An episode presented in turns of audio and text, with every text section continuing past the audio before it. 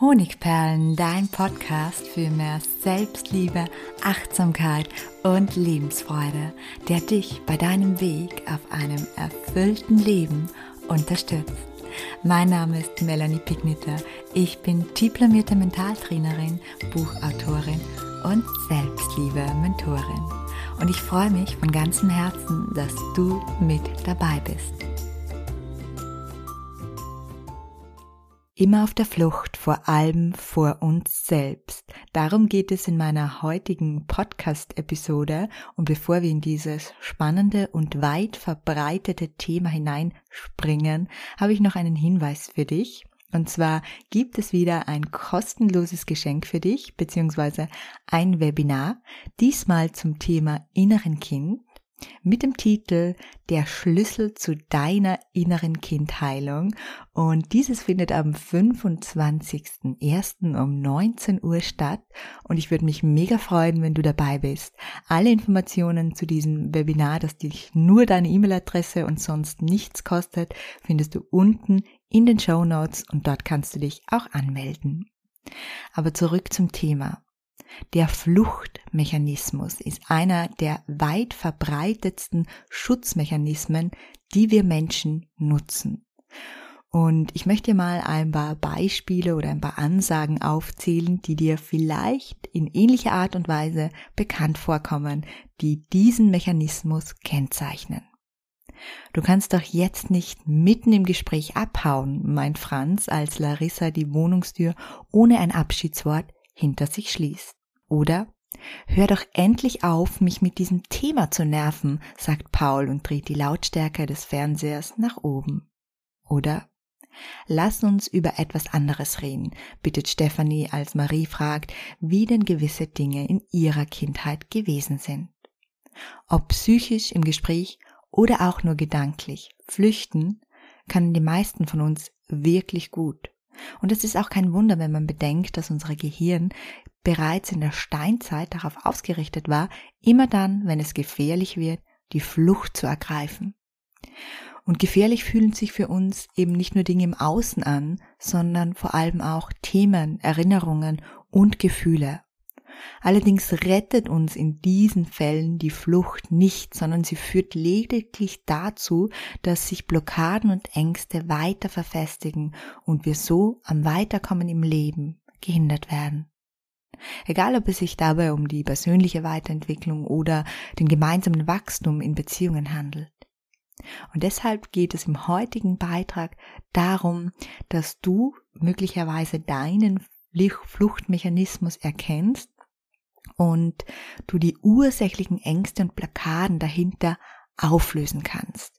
Und dazu gibt's wie immer ein paar Tipps, aber zuvor wollen wir uns die Hintergründe noch ein bisschen genauer ansehen. Die Flucht vor uns selbst. Die eingangs erwähnten Beispiele, die beziehen sich alle auf zwischenmenschlichen Themen. In solchen Situationen ist unser Fluchtverhalten besonders gut erkennbar weil der Gesprächspartner meist ohne böse Absicht zum Beispiel einen wunden Punkt trifft, der den sofortigen Rückzug oder die Flucht auslöst. Wie kann dieser Rückzug oder diese Flucht aussehen? Das kann ein Vermeiden eines Themas sein, das kann auch wirklich ein sich in einem Gespräch verabschieden sein, das kann sein, dass du etwas oder jemanden komplett ignorierst. In Wahrheit aber fliehen wir nicht vor dem anderen, also vor der anderen Person, sondern wir fliehen dabei vor uns selbst. Denn auch dann, wenn wir, wenn kein anderer im Spiel ist, meiden wir gewisse Themen, gewisse Gedanken oder gewisse Situationen. Unbewusst wissen wir nämlich bestens über unsere sogenannten Triggerpunkte, über unsere Wundenpunkte, die meist mit negativen Erfahrungen und Gefühlen sowie Ängsten und einem verletzten Selbstwert einhergehen Bescheid. Und bestimmte Situationen oder Menschen sind somit zwar Auslöser unserer Flucht, weil sie diese Punkte triggern, nicht aber die Ursache, denn diese schlummert viel, viel tiefer. Flucht weil es uns trifft. Kurzum könnte man auch sagen, was dich trifft, betrifft dich. Und um das zu verdeutlichen, ziehe ich wieder das Beispiel, das allererste von Larissa und Franz heran. Franz möchte mit Larissa über ihr in letzter Zeit eingeschlafenes Liebesleben sprechen. Für ihn handelt es sich dabei um ein ganz natürliches und nicht gefährliches Thema. Für Larissa aber sieht es anders aus. Larissa trägt nämlich alte Glaubenssätze wie darüber spricht man doch nicht oder Zweifel wie zum Beispiel ich bin unzulänglich oder ich bin nicht sexy genug in sich. Und das macht sie betroffen, das trifft sie. Und die Folge ist Flucht, Flucht aus Angst vor Scham oder davor nicht zu genügen. Wie du dir denken kannst, führt Flucht in diesem Fall aber zu keiner Auflösung der Ängste. Im Gegenteil, die inneren Blockaden gewinnen mit jeder Flucht an Stärke und Energie. Die Mauern zwischen den beiden werden dadurch immer, immer dicker. Und eine Weiterentwicklung oder eine Heilung der Situation ist ohne dass Larissa hinzieht nicht möglich. Es ist also vonnöten, dass wir bleiben oder aushalten, statt flüchten. Warum, das erkläre ich dir an einem Beispiel, das dir vielleicht aus deiner Kindheit bekannt vorkommt. Erinnerst du dich noch daran, wie du vielleicht Kind als Kind nachts im Bett gelegen bist und dich vor dem Gespenst in deinem Zimmer gefürchtet hast? Die Angst war riesengroß, weil du vielleicht irgendeinen Schatten gesehen hast, der aussieht wie ein Gespenst und am liebsten wärst du aus dem Zimmer geflüchtet. Aber einmal, da bist du geblieben. Du bist aufgestanden, du hast das Licht aufgedreht und dabei hat sich herausgestellt, dass es einfach nur der Vorhang war, der durch das Mondlicht wie ein Gespenst erschien. Und genauso ist es mit vielen Themen, vor denen wir aus Angst flüchten. Die Angst davor ist oft viel schlimmer als die Konfrontation selbst. Und wenn wir es dann mit ein wenig Mut wagen und uns den unangenehmen Themen, den unangenehmen Situationen stellen, begegnen wir dabei vor allem uns selbst. Alte Glaubenssätze, Kränkungen, Enttäuschungen, Ängste und Zweifel, die uns vor langer Zeit auferlegt wurden, kommen zum Vorschein. Dass dies im ersten Moment wehtut, das ist völlig klar und völlig natürlich. Und wer nun aber an das Gespenst im Kinderzimmer denkt und bleibt, der wird schon bald bemerken, wie unglaublich stark seine Anwesenheit genau hier bei diesen Themen, die man so gerne vermeidet, vor denen man so gerne flüchtet, gebraucht wird. Denn vieles davon kann durch unsere Aufmerksamkeit und durch unsere Zuneigung gelindert und geheilt werden. Das bedeutet, mein Aufruf lautet, bleibe, wenn es auch in deinem Leben solche Themen gibt und wachse über dich selbst hinaus, denn das ist Heilung. In welchen Lebensbereichen flüchtest du? Vermutlich hast du während dieses Podcasts schon das ein oder andere Fluchtsymptom entdeckt entweder bei dir selbst oder bei deinem Partner oder bei anderen Menschen. Jetzt kommen wir aber nochmal ganz konkret zu dir. Vielleicht hast du auch den ein oder anderen versteckten Fluchtmechanismus. Und wie sieht dieser aus? Wage einen liebevollen Blick auf die vernachlässigten Bereiche in dir und deinem Leben und beginne diese durch Annahme und Achtung zu heilen. Und dazu habe ich für dich eine Drei-Schritte-Anleitung mitgebracht, die dir genau dabei helfen kann. Bevor ich dir hier gleich diese Drei-Schritte-Anleitung weitergebe, auch wieder der Hinweis, dass du den Blogbeitrag zu diesem Podcast, also die schriftliche Form, wenn du nachlesen möchtest oder die Übung im Detail machen möchtest, unten in den Show Notes findest. Der erste Schritt ist radikale Selbstehrlichkeit. Ich habe dir dazu ein paar Fragen mitgebracht, die du intuitiv beantworten solltest. Sie lauten, wann fließt du vor dir selbst? Auf diese Frage schreib einfach mal intuitiv auf, was in dir hochkommt. Wenn dir zu einer Frage nichts einfällt, dann überspringst du sie und hüpfst weiter zur nächsten. Wann fließt du im zwischenmenschlichen Bereich? Wann fließt du in zwischenmenschlichen Begegnungen? Welche Themen erwecken in dir Fluchtgedanken?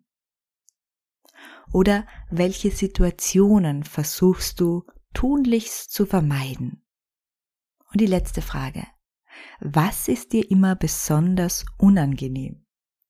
All das sind Hinweise auf mögliche Themen und Situationen, wo du einen Fluchtmechanismus dir angewöhnt hast. Der zweite Schritt ist dann ein Gedankenexperiment. Du hast mittlerweile schon Antworten und nun findest du heraus, wie schlimm diese Themenbereiche, Situationen wirklich sind. Bevor du mit der Praxis beginnst, machst du also dieses Experiment. Nimm eines deiner Themen und frage dich, also diese Vermeidungsthemen und frage dich, was würde passieren, wenn du bleibst. Stell dir vor deinem inneren Auge den Ablauf vor. Meist wird schon dabei klar, dass das Bleiben und dem Fluchtthema ins Auge schauen viel weniger schlimm ist als vermutet. Und im nächsten Schritt versuchst du real in der brisanten Situation zu bleiben. Mach dir aber bewusst, dass du vorerst nichts lösen oder leisten musst. Deine einzige Aufgabe ist es, dort zu bleiben, wo du bisher geflüchtet bist. Einfach zu bleiben, vielleicht zuzuhören und wahrzunehmen, was in dir passiert.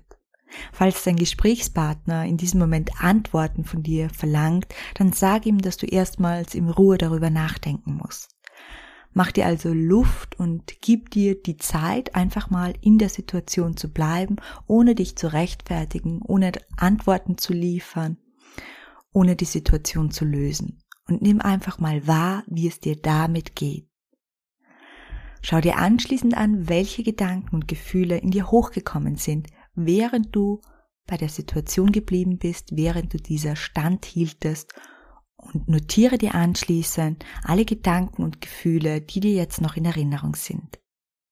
Denn diese Gedanken und Gefühle, die du hier hast, wenn du bleibst, die sind ganz, ganz wesentlich für die Auflösung des Fluchtmechanismus beziehungsweise für den Schmerz, der hinter diesem Fluchtmechanismus steht. Und damit kommen wir zum dritten Schritt. Finde den Ursprung des Schmerzes. Wenn die Situation vorüber ist, kannst du dich fragen, wann habe ich mich das erste Mal so gefühlt, wie jetzt gerade eben, wo du das erste Mal in der unangenehmen Situation geblieben bist oder das Thema nicht vermieden hast. Was geschah damals? Wann habe ich mich zum ersten Mal so gefühlt und was geschah damals? Und sind diese Urteile oder Glaubenssätze, die eben dadurch hervorgegangen sind, für dich heute überhaupt noch gültig?